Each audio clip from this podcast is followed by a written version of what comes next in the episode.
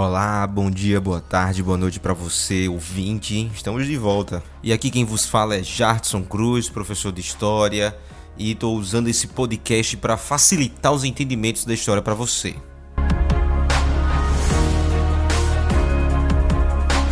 Então, vamos continuar os episódios voltados à ditadura militar, aos eventos que marcaram esse nosso período da história.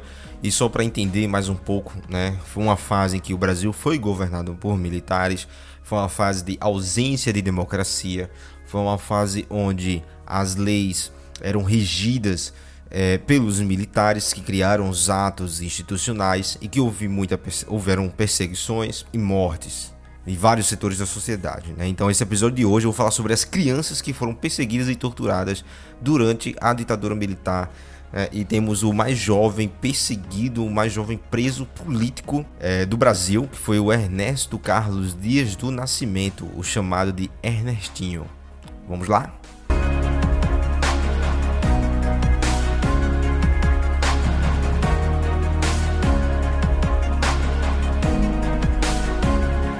você vê que a ditadura não respeitou ninguém. Eu já falei em episódios anteriores do Epaminondas.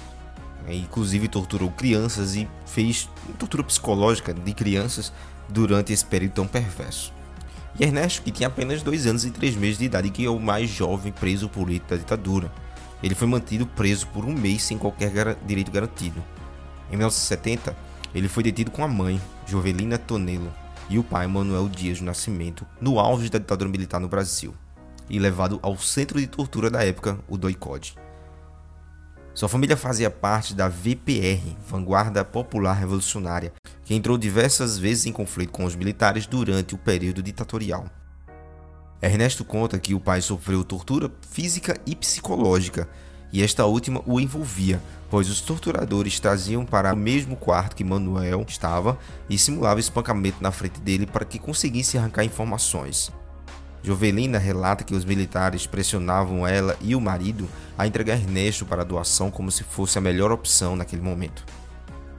A avó de Ernestinho, Tacina Dias, também havia sido presa e levada para o mesmo local com mais três crianças: Samuel Dias, de 8 anos, Luiz Carlos, de 6 e Zuleide Aparecida, de 4, todos primos dele. Após um mês detido, ele foi solto com a avó e as outras crianças em uma troca realizada pelo sequestro do embaixador Enfried da Alemanha. A VPR havia comandado a captura do alemão e outros 40 presos políticos também foram libertados. Após a soltura, o governo expulsou os cidadãos recém-livres do país com a justificativa de que eles eram um perigo nacional Ernesto estava nessa leva e foi para Cuba, onde morou até 1986. Mais tarde, já crescido, ele se forma em como técnico de projetos mecânicos, posteriormente retorna ao Brasil, onde vive até hoje. Os pais de Ernestinho também saíram do Brasil seis meses depois do seu filho, por causa de outra troca realizada pela libertação do embaixador suíço Giovanni Butch, que também tinha sido raptado pelo grupo radical. No exterior, outros presos políticos deportados denunciaram para a imprensa internacional o esquema e os métodos de tortura utilizados aqui no Brasil. Outras crianças também foram torturadas durante a ditadura, não foi apenas o Ernesto. Né? E Ernesto foi só um dessas diversas vítimas do regime autoritário brasileiro. Assim como ele, muitos outros pequenos eram usados para fazer tortura psicológica nos pais, que sofreu todo tipo de agressão. Assim foi como Carmen Canazo.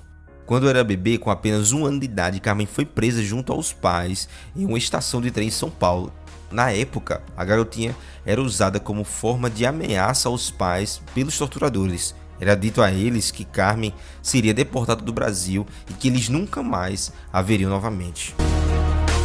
Por mais que Carmen tenha sido presa antes de dois anos de idade, Ernesto é considerado o preso político mais jovem do país, pois a menina ficou apenas cinco dias como uma investigadora da polícia e logo após foi encaminhada para a família próxima. Ernesto permaneceu detido por um mês e só foi libertado por conta de um acordo da Vanguarda Popular Revolucionária, tendo sido expulso do país logo depois. Outro caso marcante é o de Edson Teles e Janaína Teles, filhos de Maria Amélia, ou chamada de Amelinha, e César Augusto. Os dois foram levados com os pais, ele com 4 anos, ela com 5, quando presos e constantemente assistiam às agressões que eles sofriam.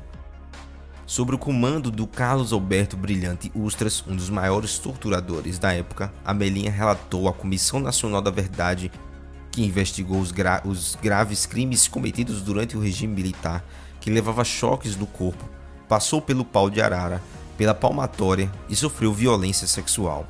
As crianças chegaram a vê-la completamente nua, cheia de sangue, urina, vômito e fezes. Já Ivan Seixas não escapou nem dos métodos de tortura. Ele e o pai, Joaquim Seixas, foram capturados e torturados no Doicode. Ivan tinha 16 anos. Ele ficava no pau de arara enquanto o pai era acorrentado na chamada cadeira dragão, uma espécie de cadeira elétrica em que a vítima sentava em um assento revestido de zinco e recebia descargas elétricas. Os torturadores falavam a Ivan que iriam matá-lo e chegaram até a simular um fuzilamento em um parque de São Paulo para intimidar o jovem. Joaquim não resistiu às agressões e morreu na mão dos militares. Ivan ficou preso até os 20 anos. Muito do sofrimento causado às pessoas que viveram naquele tempo continua assombrando as suas mentes até hoje. Mães tiveram seus filhos arrancados seus braços antes de irem para salas de tortura, onde agonizavam por horas ou até mesmo dias. Algumas crianças foram afastadas de seus pais e, mesmo anos depois, nunca tiveram notícias dele.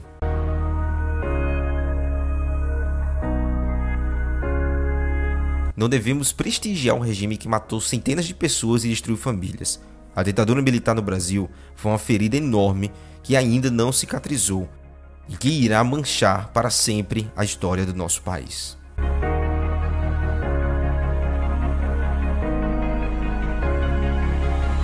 Então, galera, a gente fica por aqui. Eu espero que você tenha gostado, espero que você tenha entendido e até a próxima. Valeu!